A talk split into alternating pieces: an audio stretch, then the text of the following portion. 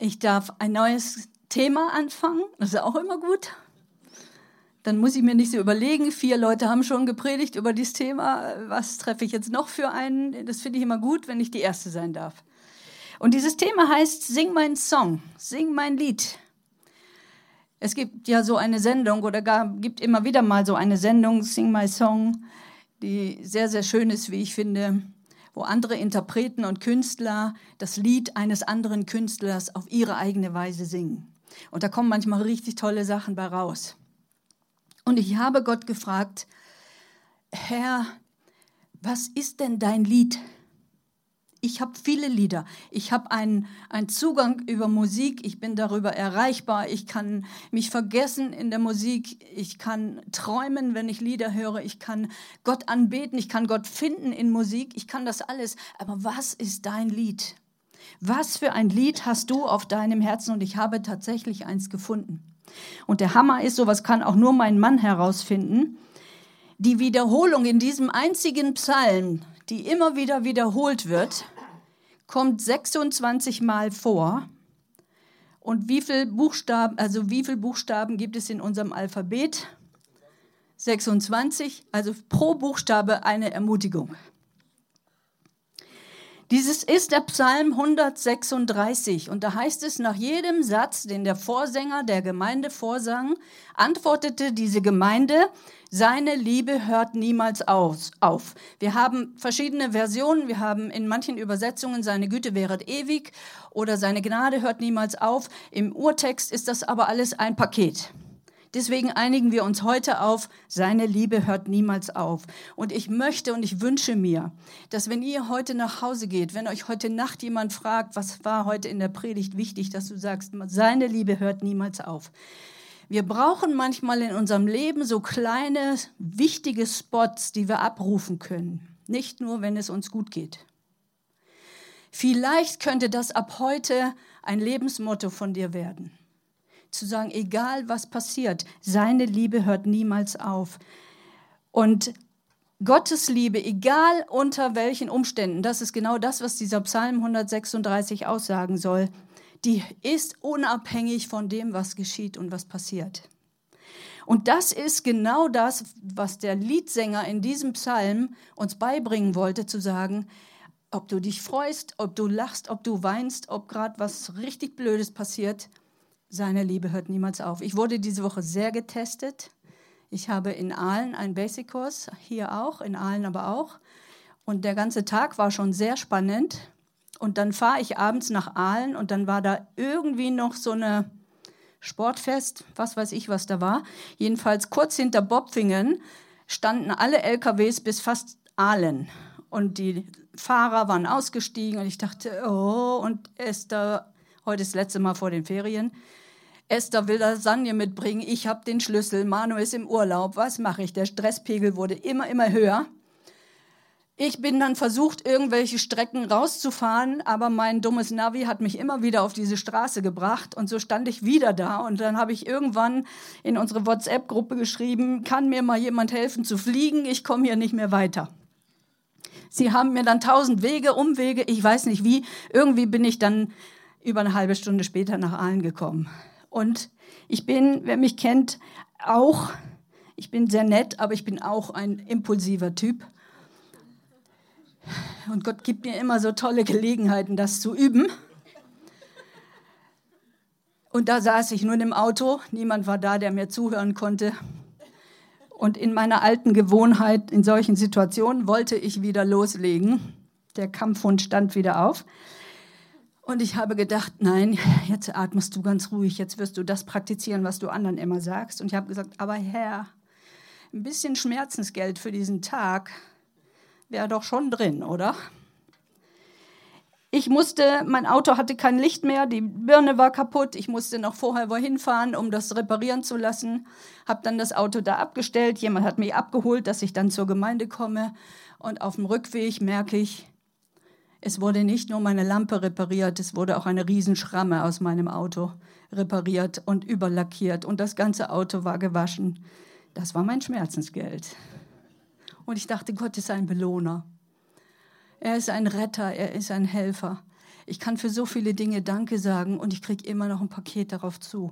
Wenn wir auch bereit sind zu lernen und zu sagen, ich möchte Gott, ich möchte begreifen, dass deine Liebe niemals aufhört. Ich habe ein bisschen im Inter das Internet so durchgeforstet, das mache ich immer gerne, um mal zu hören, was ist so allgemeines, allgemeines Gerede im Internet oder was, was für Weisheiten finden wir dort. Denn dieser Psalm ist ein, eigentlich ein Gott sei Dank Psalm. Gott sei Dank. Ein Glück. Und im Internet finden wir so ganz verschiedene Dinge. Es gibt wenig Forscher, aber es gibt einige Forscher, die, die, die diese, ähm, diese Thematik Dankbarkeit aufgreifen und erforschen, was das mit einem Menschen macht. Einer sagt, Dankbarkeit wird als ein Weg zum persönlichen Glück beschrieben. Dankbarkeit ist ein effektives Mittel gegen negative Gedanken. Es ist ein Gefühl des Staunens, und von Robert Emmons ein, im Handbuch Psycho, Psych, äh, Positive Psychologie 2002 schreibt er, Dankbarkeit ist das Gefühl des Staunens, des Dankbarseins und der Feier des Lebens. Wir feiern so viel in unserem Leben. Feiern wir auch mal, dass wir mal ein bisschen durch den Tunnel gehen mussten. Feiern wir mal unser negatives Training in dem wir trotzdem positiv bleiben konnten. Weil wir wissen und verinnerlicht haben, die Freude am Herrn ist meine Kraft und zwar immer.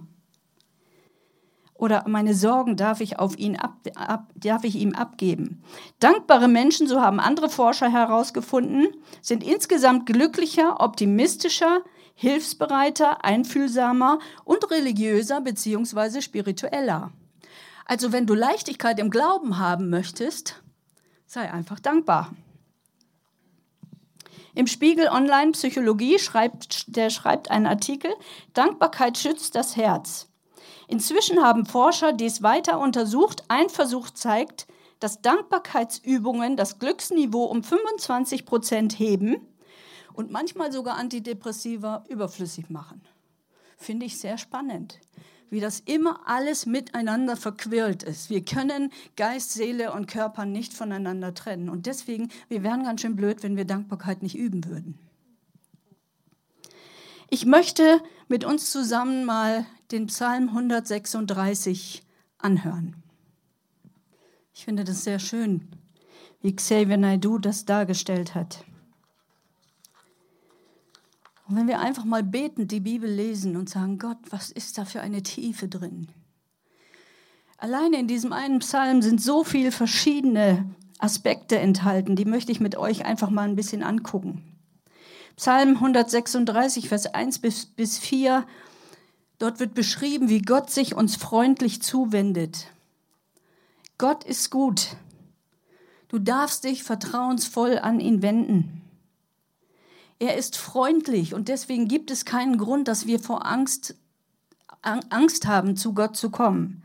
Egal mit was, was passiert ist, ob wir Fehler gemacht haben, ob unsere Sorge uns erdrückt, was auch immer mit uns passiert. Wir brauchen keine Angst haben, in seine Gegenwart zu kommen. Psalm 90, Vers 17 sagt, die Freundlichkeit des Herrn unseres Gottes sei über uns und festige uns das Werk unserer Hände. Ja, das Werk unserer Hände festig, festige du es.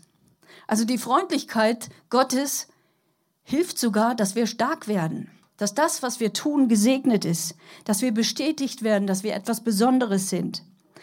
Die Freundlichkeit Gottes gibt uns Leichtigkeit und Zuversicht. Der zweite Aspekt, den ich gefunden habe in diesem Psalm, ist im Vers 5 bis 9 beschrieben. Gott ist unser Schöpfer. Das heißt, alles ist von ihm durchdacht, gedacht, erdacht, erschaffen. Unglaublich, wenn wir das Zusammenspiel von, von Dingen in der Natur sehen oder auch in unserem Körper, wie das alles miteinander kommuniziert und funktioniert, wenn es gesund ist natürlich das muss sich jemand ausgedacht haben. Das kann nicht durch einen Knall geschehen sein. In einem Zitat von Peter Hane heißt es sogar, die ganze Schöpfung trägt Gottes Fingerabdruck. Ich könnte auch sagen, du, du und du und du, du bist ein Fingerabdruck Gottes. Und den gibt es nur einmal. Der dritte Aspekt ist, Gott ist mein Befreier, die Verse 10 bis 15. Er befreite das Volk Israel aus der Sklaverei. Er befreite Petrus aus dem Gefängnis. Er befreit auch dich von Scham und Schuldgefühlen. Wie oft kommen Menschen in meine therapeutische Beratung und ein groß, großer Aspekt sind Schuldgefühle. Weil daraus entscheidet sich, wie das Leben weitergeht oder ob es überhaupt weitergeht. Er befreit dich von Esoterik und Okkultismus. Viele Leute sind so tief in, Esoterik verstrickt, dass es eine große Last und ein großes Leid ist, als dass es eine Hilfe ist. Er befreit dich von Süchten und Gedanken, die dich gefangen halten, Dinge zu tun. Er befreit dich davon, Dinge zu tun, die du tun sollst, weil die Gesellschaft das halt so sagt. Wer gibt vor, wie du zu denken hast? Wer sagt, was ist richtig? Was uns das, das Fernsehen und Hollywood oft vorgaukelt, ist nicht das wirkliche Leben. Er befreit dich auch von dem Gefühl, immer funktionieren zu müssen. Er befreit dich von Gedanken, die, die, die dich daran hindern, Menschen zu vertrauen. Gott ist ein Befreier. Er befreit dich von Verletzungen, wenn du zu Gott gehst. Von Verletzungen, die dich blockieren, die dich im Glauben hindern. Er ist ein Befreier. Punkt. Oder Ausrufezeichen. Sagt niemals, er ist ein Befreier, aber für den anderen. Für den, für den, für den, für den, aber nicht für mich. Für mich gibt es keine Befreiung. Der nächste Aspekt, der vierte ist Psalm 136, Vers 16. Gott leitet und führt mich. Das heißt, auch er begleitet und schützt und beschützt mich. Er steht neben mir, vor mir, hinter mir.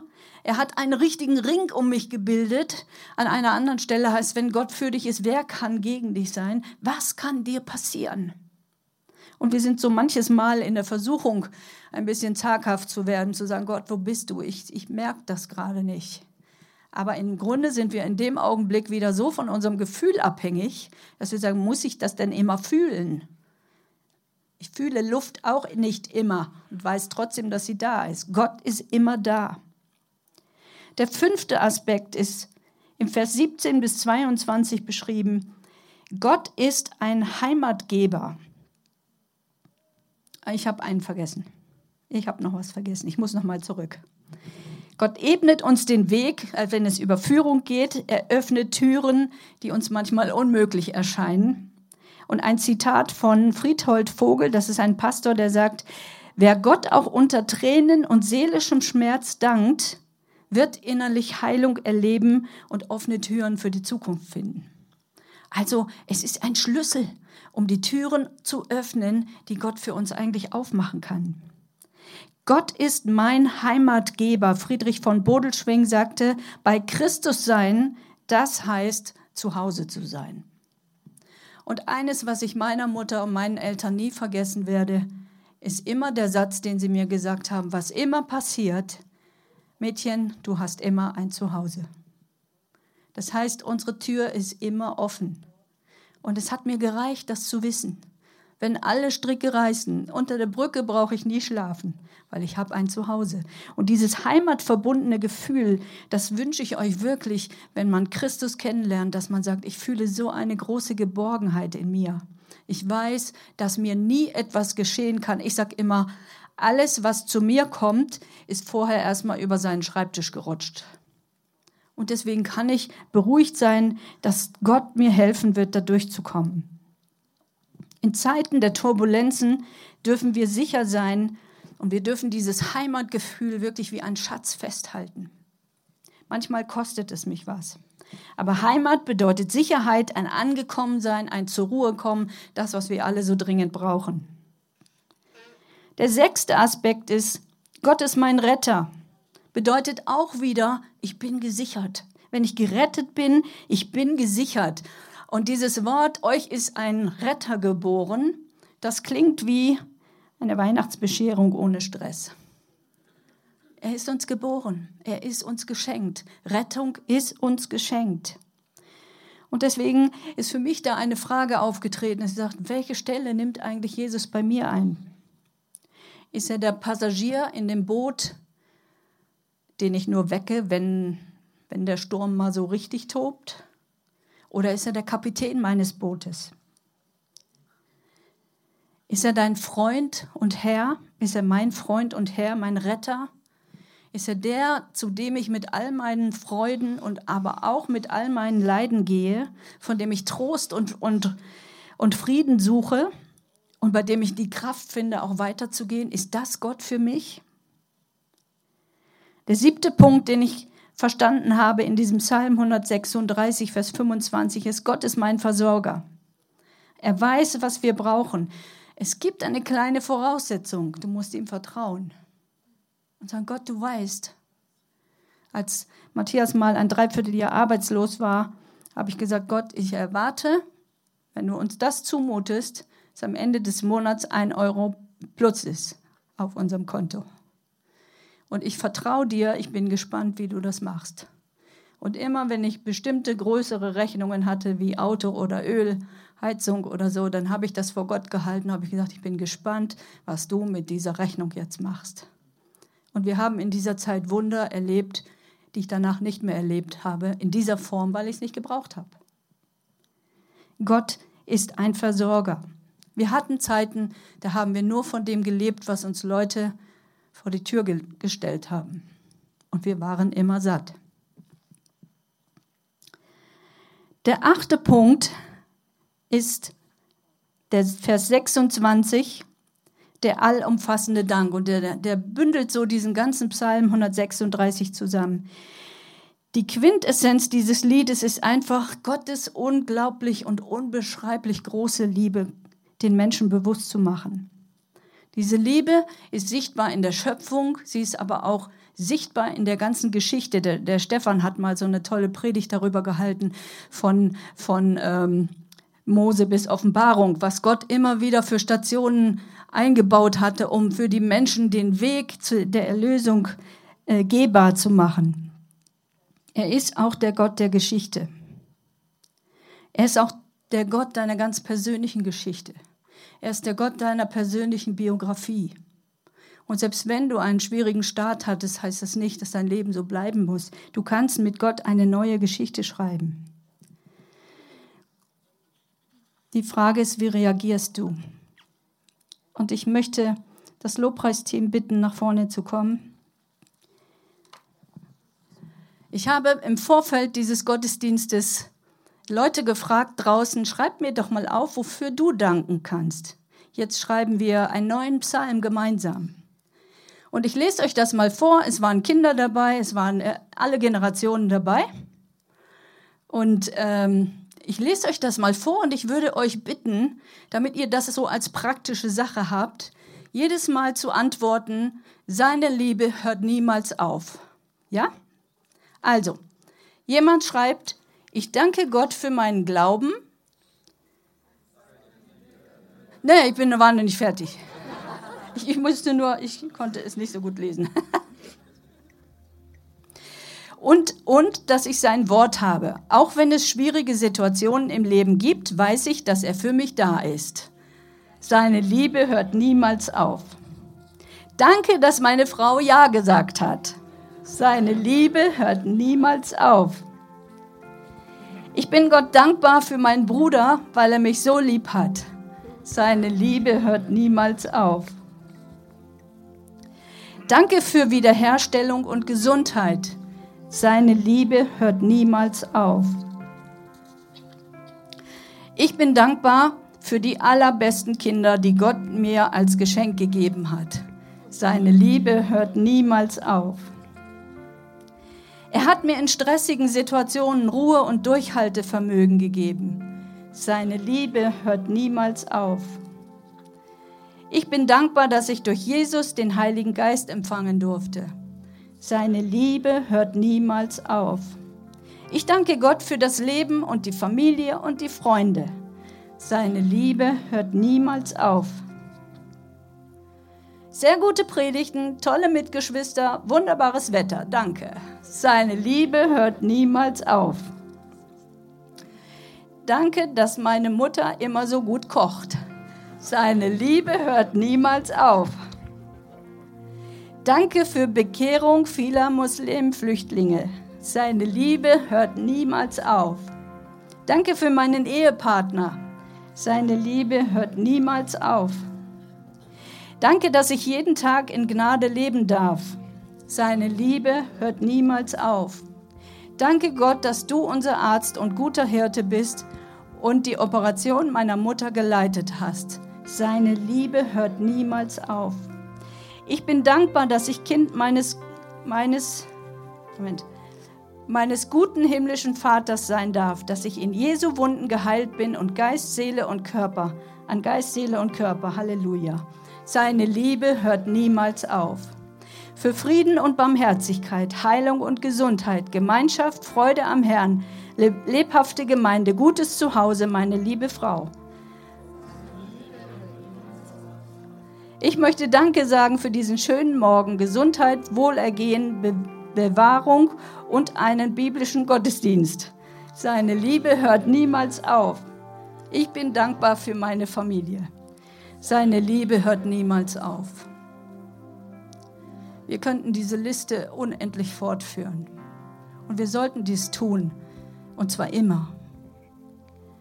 Und dieses nächste Lied, was die Lobpreisgruppe sich ähm, auf die Fahne geschrieben hat, ist, sei du der Mittelpunkt in meinem Leben.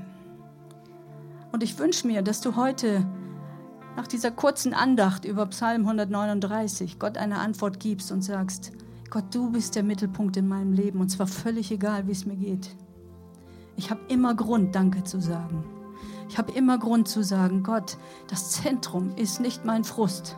Das Zentrum ist nicht mein, mein Ärger. Das Zentrum ist nicht meine, meine, äh, meine Verletzungen. Das Zentrum ist nicht meine Depression. Das Zentrum ist nicht meine Krankheit. Du bist das Zentrum. Du bist der Mittelpunkt in meinem Leben. Und vielleicht hast du das Lied noch nie so bewusst gesungen wie gerade jetzt. Aber tu es in dem Bewusstsein, seine Liebe hört niemals auf.